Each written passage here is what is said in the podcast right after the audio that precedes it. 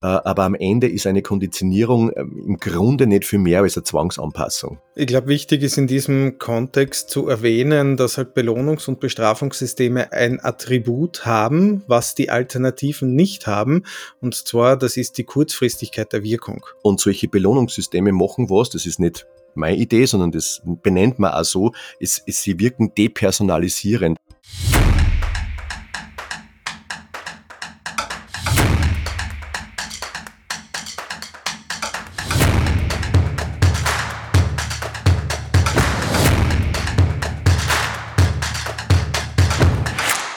Hallo zusammen, herzlich willkommen zu einer neuen Folge von Sozialfuzzi, dem Podcast aus der sozialpädagogischen Praxis. Heute mit einem ganz spannenden Thema und mit meinem Lieblingskollegen an meiner Seite, Alexander Unterberger. Hi Alex, schön, dass du da bist. Hallo Stefan. Alex, wir haben heute ein Thema, das spannend ist, nämlich wer nicht hören will, muss fühlen. Und da geht es jetzt einmal hauptsächlich um Belohnungs- und Bestrafungssysteme. Das Ganze ist entstanden aus, ja, so wie immer bei uns, aus unserer Praxis heraus, weil es immer wieder spannend ist zu sehen, wie sehr noch immer mit Belohnungs- und mit Bestrafungssystemen gearbeitet wird. Und ich glaube, vor allem du eine ganz, ganz andere Sichtweise auf diese Dinge hast. Ja, lege da richtig? Ja, äh, das versuche ich tatsächlich vom Beginn meiner Berufslaufbahn äh, an nicht zu tun. Das ist eigentlich ein, ähm, ein Einstiegsthema gewesen. Also mein erster Arbeitsplatz war ein Landeskinderheim in Oberösterreich, Kinderheim Leonstein, wo ja, Beginn der 90er eigentlich nichts anderes thematisch äh, Unterbau unserer Arbeit war, außer dieses Wenn-Dann-Prinzip. Das heißt, Kinder werden äh, erzogen mit diesem Wenn-Dann-Prinzip. Und ich habe das als wahnsinnig übergriffig erlebt und habe überhaupt nichts damit anfangen können, weil ich mir immer gedacht habe, das erzeugt so einen Druck und so eine, eine Zwangsanpassungserwartung, das ist äh, wirklich problematisch. Das heißt, heute geht es um Belohnung, um Bestrafung, um Druck, um Zwang in unserer Arbeit. Auf der einen Seite das, was wir selbst tun, auf der anderen Seite natürlich auch äh, aus der Sichtweise unserer Klientinnen. Und ich glaube, wir werden uns vor allem ein Thema anschauen, warum sind denn Belohnungs- und Bestrafungssysteme immer noch so weit verbreitet und was kann man stattdessen tun? Viel Spaß!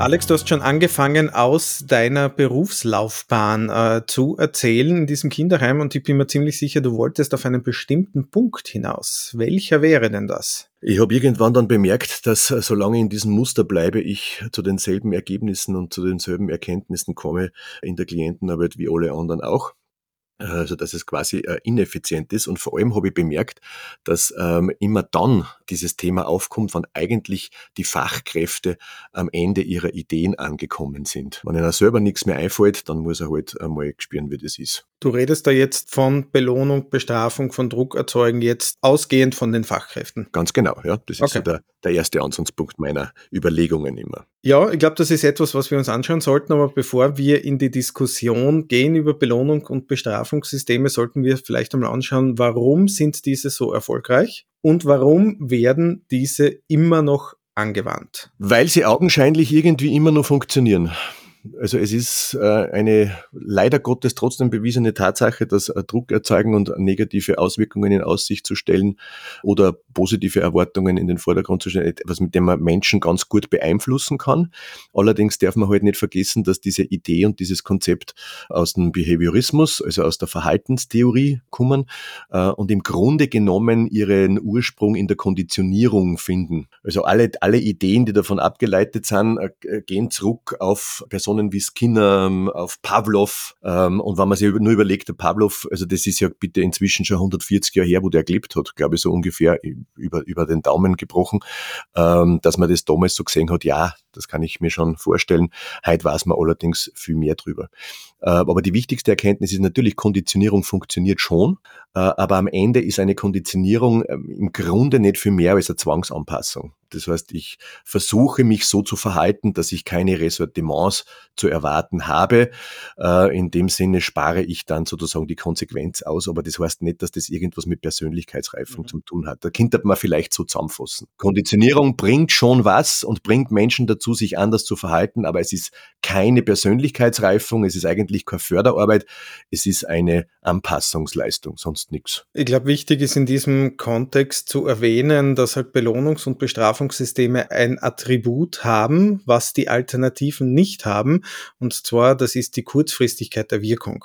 Ja. Belohnungs- und Bestrafungssysteme wirken unmittelbar über einen gewissen Zeitraum. Ich halte es nicht für möglich, Belohnungs- und Bestrafungssysteme über längere Zeiträume aufrechtzuerhalten. Das funktioniert nicht, meines Wissens oder beziehungsweise meiner Erfahrung nach. Es sei denn, es sind jetzt wirklich extremste Systeme, äh, wo es wirklich um körperliche Züchtigung etc. geht, wo es wirklich um, um Todesängste geht, äh, Angst um Leib und Leben. Aber so diese klassischen Belohnungs- und Bestrafungssysteme, die wirken halt unmittelbar schnell und das tun die Alternativen nicht. Und das ist, glaube ich, auch ein Grund, warum Belohnungs- und Bestrafungssysteme immer noch so erfolgreich sind und äh, ganz, ganz stark verbreitet sind. Ja, ihr könnt es könnte ich genauso bestätigen, wie es das du sagst. Also auch diese, diese, diese äh, Nachhaltigkeitsproblematik. Also in der Konditionierung sagt man, die Konditionierung ist vom Konditionierer abhängig. Also ganz ein deppertes Beispiel, der Hunde werden ja, also in, in die, ganze Trainingsarbeit mit Hunden, das ist ja eigentlich ein riesiges Konditionierungskonzept. Ja, machst du zufällig die richtige Bewegung, fütter ich dich, bis du platzt. Äh, und er, irgendwann macht der Hund sozusagen das automatisch, wenn er ihm das Zuckerl hinhält. Allerdings äh, weiß jeder Hundebesitzer, dass das der Hund nur dann macht, wenn ich das mit ihm tue. Also wenn ich einem Hund Sitz beibringe vor einer Straße, mit Konditionierung, dann wird er sie wahrscheinlich sogar irgendwann, wenn ich mit ihm gehe, ohne die Belohnung automatisch beim Zebrastreifen hinsetzen. Allerdings, wenn der Hund allein unterwegs ist, macht er das ganz sicher nicht. Das stimmt. Und das ist eines der größten äh, Gegenargumente sozusagen auch im Umgang mit Menschen, dass Konditionierung, gerade in einer Wohngruppe zum Beispiel, funktioniert Konditionierung prima, schnell, das ist so, da brauche ich alle ziehen an einem Strang, alle machen das Gleiche, alle sagen genau das Gleiche, es gibt immer die gleiche Rückmeldung dazu. Das kann eher positive auch sein, das braucht gar kein negatives sein, das ist wurscht. Ähm, und da ist eine Verhaltensveränderung sehr schnell herzustellen, genau wie du sagst. Geht ratzfatz, dauert ein paar Wochen meistens, wenn alle nur konsequent genug dranbleiben. Allerdings wissen wir auch alle, alle, die schon mal in einer Stationäreinrichtung gearbeitet haben, wissen, dass es den berühmten Türhirnlöscher gibt. Das heißt, die Klienten gehen bei der Tür aus und draußen, wenn wir nicht dabei sind, verhalten sie sich wieder genauso deppert wie vorher. Und das ist genau die Beschreibung des Problems von äh, Belohnungs- und äh, Bestrafungskonzepten, egal welches nämlich, es ist tatsächlich wurscht. Sobald quasi der Konditionierer oder der konditionierende Rahmen wegfällt, äh, wird das Verhalten gelöscht, weil nämlich das erlernte Verhalten an die Person oder an die Situation oder den Umstand geknüpft wird, nicht in die persönliche Überzeugung integriert wird. Mhm. Ich glaube, es wäre super, wenn wir uns einmal anschauen, wie Belohnungs- und Bestrafungssysteme in unserer Praxis funktionieren. Ich bin immer wieder in Situationen, wo das Verhalten eines Kindes äh, laut Eltern jetzt nicht so toll ist, ja, weil sie im Haushalt nicht mithelfen, weil gewisse Dinge in der Früh nicht funktionieren, beim Anziehen in die Schule gehen etc. hin und her. Äh, und dann Kolleginnen sehr gerne anfangen, ja, dann machen es halt doch wirklich ein Belohnungssystem. Jedes Mal, wenn das Kind etwas gut macht, wird irgendwohin ein Stern geklebt. Eine Smiley-Liste.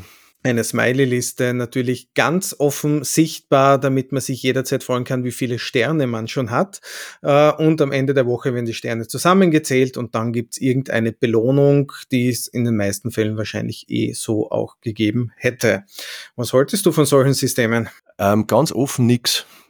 Ich weiß, ich komm, manchmal komme ich um wie dieser, wie dieser rebellische Gegenreder, aber ich halte wirklich nichts davon.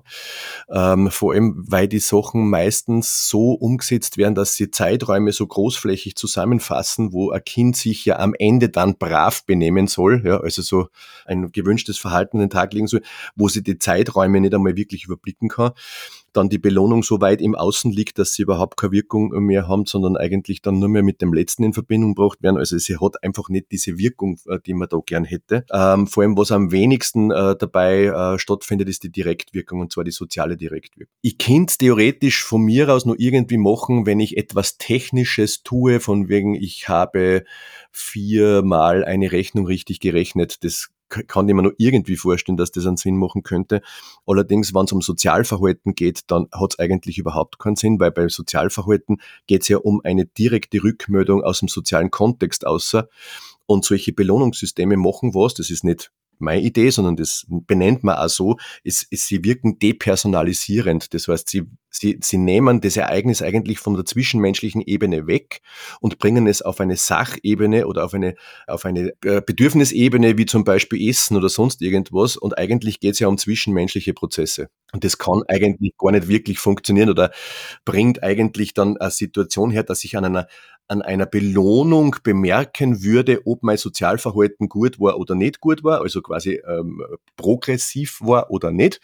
Und das verinnerlicht man dann aber auch. Das heißt, dass man ein Sozialverhalten nur mehr dann als progressiv erlebt, wenn ich dafür eine physische oder eine mondäne oder was weiß ich, Belohnung bekomme. Ich erlebe das dann bei Fachkräften oft. Ich weiß nicht, ob du die Diskussion kennst die sind schon völlig erschöpft quasi und, und stellen dann auch in der Rückmeldung da, na, sie fühlen sich nicht wertgeschätzt in der, in der Zusammenarbeit und die, und wenn ich dann frage, was hättest du denn gern, damit du dich wertgeschätzt fühlst, dann sagen die, eine Gehaltserhöhung. Äh, ich sage dann immer drauf, wird dann deswegen die Arbeit weniger oder lobt die deswegen dein Kollege dann mehr oder dein Chef mehr. Es ist eigentlich der Ausdruck dessen, was dabei rauskommt. Das heißt, wir glauben dann nur dadurch Bestätigung zu erleben, indem wir dann irgendeinen physischen oder mondänen äh, Zuspruch bekommen. Was aber da soll nichts hilft übrigens, nur so nebenbei. Die Kollegen fühlen sich dann tatsächlich nicht besser ja, einmal besser. Beim ersten Mal, wenn sie die Gehaltserhöhung gekriegt haben, dann geht's ihnen besser. Aber auf lange Frist fühlen sie sich immer noch genauso viel oder wenig gewertschätzt wie vorher. Was ja kein Plädoyer gegen höhere Gehälter im Sozialbereich sein soll. Ganz und gar nicht. Aber auch nicht umgekehrt, dass man sagt, okay, weil wir jetzt wissen, dass ihr alle so schöpft ja, und so schwer arbeitet, deswegen kriegt's jetzt mehr. Ja. Also das ist der, der Umkehrschluss funktioniert auch nicht. Also gerade Belohnungssysteme, es gibt schon für mich einen Punkt, wo man darüber diskutieren kann, wo sie zulässig sind und nämlich als Überbrückung. Als Überbrückung, wenn wirklich etwas unbedingt sein muss, ja, und es dadurch gewährleistet wird, aber nur dann, wenn im gleichen Atemzug an den Ursachen gearbeitet wird. Ja, das kann sein, keine Ahnung, wirklich äh, in Richtung Schulverweigerung zu schauen, weil sonst gibt's ja nicht beurteilt. Ja, das sind so wirklich ähm, zeitlich sensible Themen, wo man damit arbeiten kann, aber gleichzeitig muss an der Ursache gearbeitet werden. Und das ist gerade bei diesen Systemen ganz, ganz wichtig. Es muss, es muss in Richtung Ursachenbekämpfung gehen. Belohnungs- und Bestrafungssysteme können niemals die Lösung sein für irgendetwas. Nein, das ist genau wie du sagst. Man kann das schon mal in einem kurzfristigen Zusammenhang mal machen, damit einmal von A nach B was schnell weitergeht. Aber es ist eben, es ist eben keine Persönlichkeitsreifung. Das darf man nie vergessen. Ja? und das, was man ähm, wirklich sehen muss. Ja. Bestrafungssysteme funktionieren, ja, bis ein Kind, und man muss sich immer fragen halten, hier geht's um, um Kinder, hier geht's um Jugendliche, also um noch nicht fertig entwickelte Menschen, ja, die schaffen gewisse Dinge über einen langen Zeitraum nicht aufrecht zu erhalten. Und dann kommt die erste negative Konsequenz oder die erste positive, ja, wie auch immer. Und mit der Zeit verliert das seinen Schrecken, wenn es jetzt um Bestrafungssysteme geht, weil ich hoffe ja sowieso nicht, es ist immer das Gleiche. Ja, warum soll ich mich jetzt überhaupt noch anstrengen? Habe mich eh schon damit abgefunden, dass diese Bestrafung kommt und die, keine Ahnung, meine Spielkonsole weg ist oder sonst irgendwas. Oder bei Belohnungssystemen ist es vor allem dann, vor allem im Gruppenkontext, ziemlich fatal. Ihr erlebt das in Sportvereinen. Sehr oft machen, wer jetzt äh, beim Training ist und beim Training die Leistung bringt äh, und gut ist, der kriegt Sterne.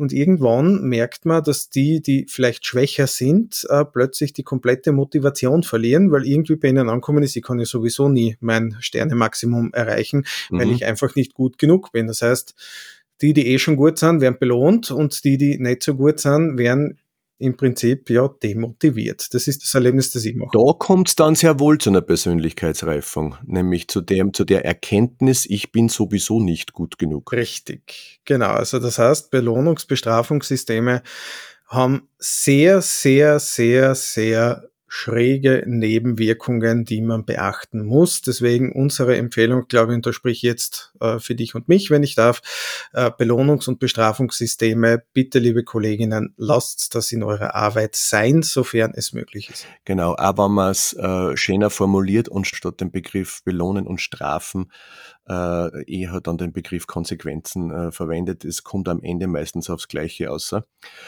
Ähm, aber da möchte ich gern dann anschließen, weil also ich habe schon das Gefühl, dass viele viele, viele unserer Kollegen verstanden haben, dass das keine so gute Idee ist und eher Familien und Eltern dazu anweisen, oder anleiten, das nicht zu tun.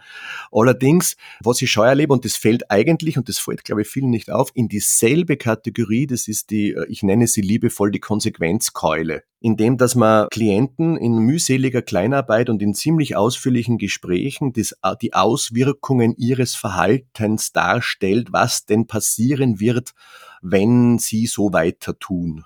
Ähm, das klingt nicht noch, äh, noch, noch äh, wenn du nicht hören willst, musst du fühlen.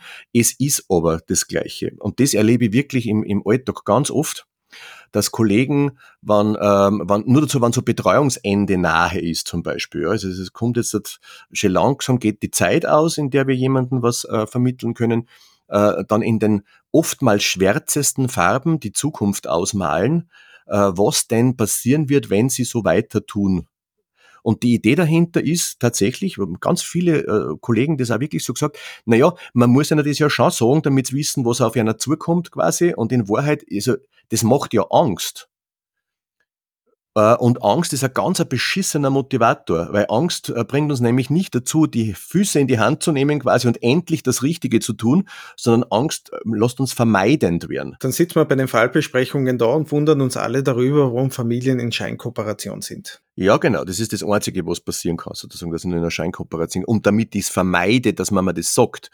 Aber am Ende äh, ist das Schwarzmalen der Zukunft sozusagen eine der äh, verbreitetsten Versionen des Wenn du nicht hören willst, musst du fühlen. Genau, nur zur Sicherheit, ähm, Scheinkooperation, Alex, was ist das? Scheinkooperation, das richtige Wort ist ja Scheinanpassung eigentlich. Also das ist das, was davor liegt. Scheinkooperation ähm, nennt man das Verhalten, wenn jemand versucht, die Konsequenzen seines Tuns zu vermeiden. Depperts Beispiel, also ich, also ich fahre sehr viel mit dem Auto und ab und an fahre ich auch dummerweise ein bisschen zu schnell. Also ich bin kein Raser, das sage ich gleich dazu, aber so auf der Autobahn mal 145, 150 im Tun und weil ich es gerade eilig habe, das kann schon einmal dazwischen vorkommen.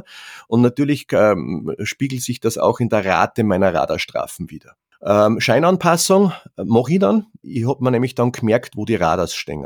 Genau. Das ist, das ist Scheinkooperation oder Scheinanpassung. Das heißt, ich kooperiere mit jedem Radar als, als, als quasi als Inbegriff der, der, der, der Exekutive. Mhm. Für mich ist jedes Radarkastel quasi ein, ein, ein, verkleideter Polizist und in dem Moment, wo ich sehe, tue ich so, wie wenn ich mich eh benehmt, nur damit ich quasi keine Ressortiments zu erwarten habe, in meinem Fall dann ein Strafziel. Und so wie ich aus dem Rückspiegel den, das Radarkastel verliere, tue ich wieder das, was ich vorher gemacht habe. Und das ist Scheinanpassung oder Scheinkooperation. Das heißt, dass ich nur zu Diensten dessen, damit nichts passiert oder um diese Strafe zu vermeiden, äh, die Konsequenz zu vermeiden oder die Ablehnung, Abwertung zu vermeiden, so tue, als ob. Das, was du jetzt in ganz vielen Worten gesagt hast, würde ich jetzt im Kontext auf unsere Arbeit einfach zusammenfassen, dass Klientinnen so tun, als würden sie mit uns zusammenarbeiten, aber in Wirklichkeit äh, in der absoluten Vermeidung drinnen stecken. Genau, aber um, um nicht bestraft zu werden. Genau, richtig. Also nicht aus böser Absicht, weil das ist ja das, was, also das, drum habe ich es so ausführlich erklärt, weil ganz viele unserer Kollegen meinen, die machen das, weil sie uns austesten wollen, austricksen wollen, und da gibt es ja die unglaublichsten Gebilde rundherum. In Wahrheit geht es um nichts anderes, als wir äh, Konsequenzen zu vermeiden. Richtig. Weil die weh dann und damit man nicht Angst haben muss. Das heißt, wir sind uns einig, Belohnungs-, Bestrafungssysteme funktionieren kurzfristig über Belohnungssysteme Systeme kann man äh, diskutieren, ob man sie kurzfristig zur Überbrückung einsetzen kann, wenn gleichzeitig an den Ursachen gearbeitet wird.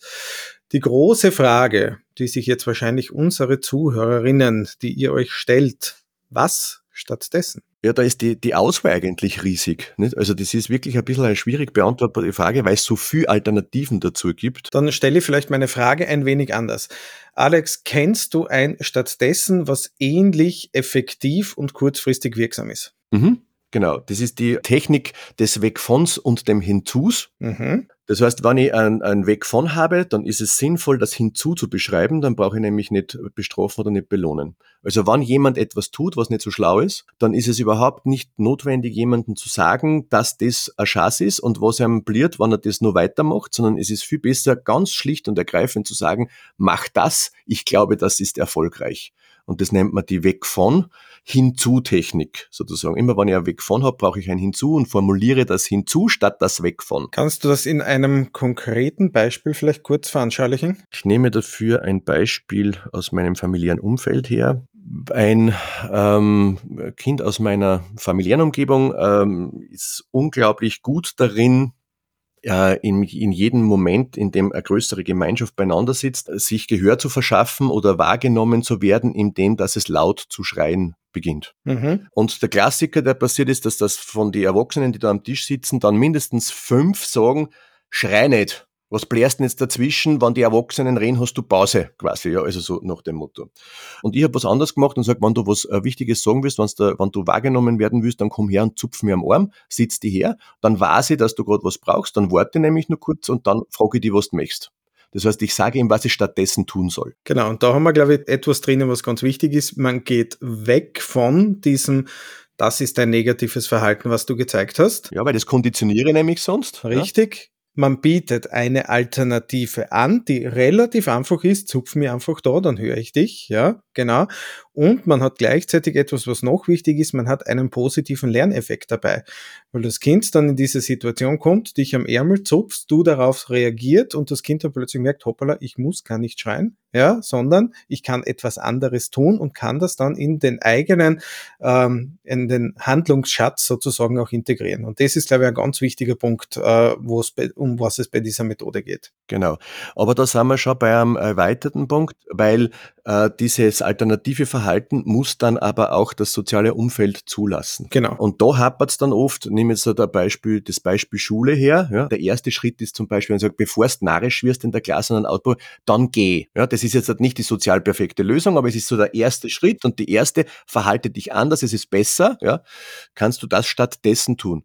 Ja, nur wann die Lehrerin es nicht zulässt, dass das Kind geht, dann habe ich ein Problem. Das heißt, äh, eine neue Strategie lebt auch davon, vom System zugelassen zu werden. Sonst kehrt das Kind automatisch zum alten Verhalten zurück. Hast du noch weitere Ansätze, was man stattdessen tun kann? Äh, also das eine ist jetzt eben diese Weg von ähm, Hinzutechnik. Die zweite Geschichte, die ich sehr gern verwende, ist, dass ich überhaupt mir mehr Zeit nehme für diesen ganzen Umstand, weil das ist ja was, was du da äh, einbracht hast, dass Physoreaktionen ja eigentlich aus Zeitmangel entstehen, weil wir eine schnelle Wirkung haben wollen. Äh, und ich bin bemerke für mich, wann ich zu solchen Ideen komme, jetzt muss das aber so sein, weil sonst, ja, dann muss ich einen größeren Zeitraum entspannen. Das heißt, ich, ich muss mir tatsächlich mehr Zeit nehmen und mehr Überlegung nehmen, damit das Kind oder der, der Klient auch mehr Rahmen hat, äh, zum Handeln, damit ich was ausverhandeln kann. Quasi, das heißt, das nennt man das Löschen der Deadlines. Das heißt, dass man sich nicht vornimmt, dass etwas zu einer gewissen Zeit fertig sein muss, sondern dass man sich den Rahmen auch in der notwendigen ähm, Größe spannt.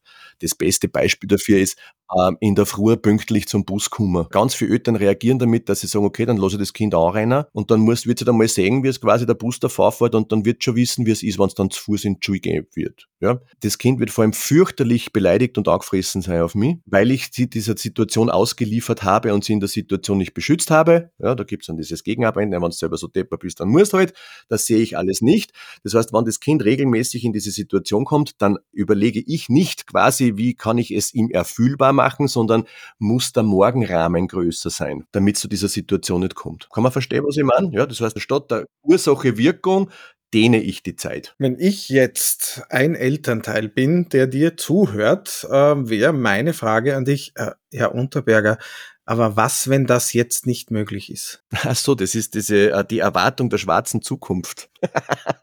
das ist eine super Geschichte. Das erlebe ich übrigens tatsächlich fast tagtäglich irgendwo, auch mit Teams. Ja, eh, aber wenn es nicht funktioniert, ja, dann lasse ich mir nur was einfallen. Alles, was wir tun, ist ein Versuch und Irrtum. Das heißt, wir können es probieren, wir können schauen, wie weit das wir kommen. Und wenn es funktioniert, dann ist es gut. Und wenn es dreimal am Besenstuhl reiner ist, ist völlig egal. Und wenn es nicht funktioniert, dann probiere ich was anderes aus. Also mehr vom gleichen Prinzip. Interessant ist nur, dass sie die, die Leute oft wirklich sehr schwarze Zukünfte ausmalen, die höchst unwahrscheinlich sind, dass sie jemals eintreten werden werden. Aber Sport in die Schule kommen ist etwas, was relativ oft eintritt oder eintreten kann und dementsprechend, äh, glaube ich, muss man dazu sagen, man kommt trotzdem in Situationen, wo man wahrscheinlich auch seine Nerven liegen lässt als Klient, als so, Klientin, ja, als Vater, ja, Mutter ja, etc. Das heißt, das gibt für nichts eine Garantie, dass das hundertprozentig funktioniert, ja, aber so wie der Alex, äh, glaube ich, er richtig gesagt hat, es geht dann schon dazu, dass man die Kinder dann nicht bestraft, wenn etwas nicht funktioniert hat und dann zu in die Schule gehen lässt, wenn es draußen shit oder sonst irgendwas, sondern dass man wirklich sagt,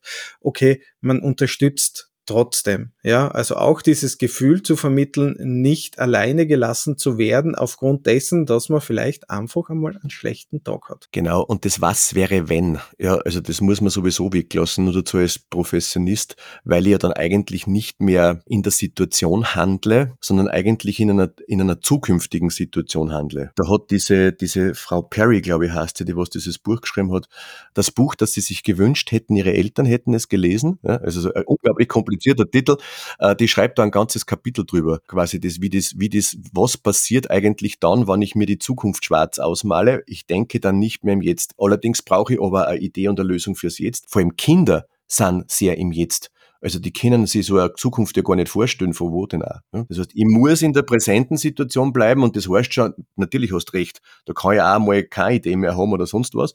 Aber mir quasi Gedanken zu machen, was wäre, wenn, was könnte alles sein, da rutscht mein Hirn in die Zukunft und ich agiere eigentlich nach diesen zukünftigen Vorstellungen und nicht mehr nach dem, was wirklich ist.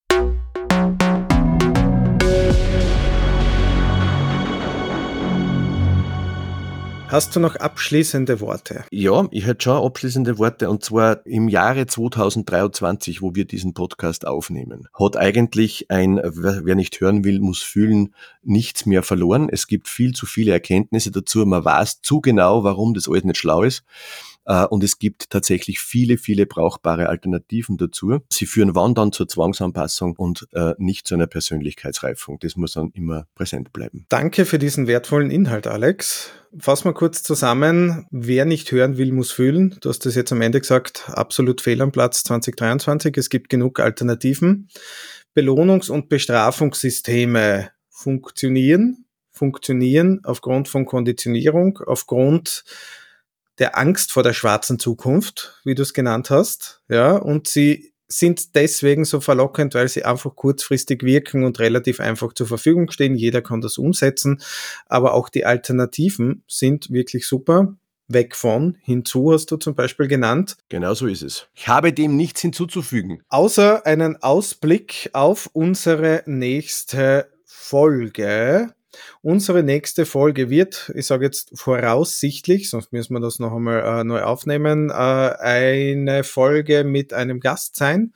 In der nächsten Folge beschäftigen wir uns mit einem Thema, das bei uns eher so als Randthema behandelt wird, aber eigentlich immer wichtiger wird, nämlich mit dem Thema Digitalisierung im Sozialbereich. Wo werden wir das wiederfinden? Wo wird man da überall auch in Zukunft noch gefordert sein? Und wie kann man das alles dann auch in der direkten Arbeit einsetzen? Und damit wir wirklich was Gescheites zusammenbringen, haben wir uns einen Experten eingeladen, und zwar den Ivo Gutleben von Gutleben Systems. Bis zum nächsten Mal. Wir freuen uns. Tschüss. Bis dahin. Ciao.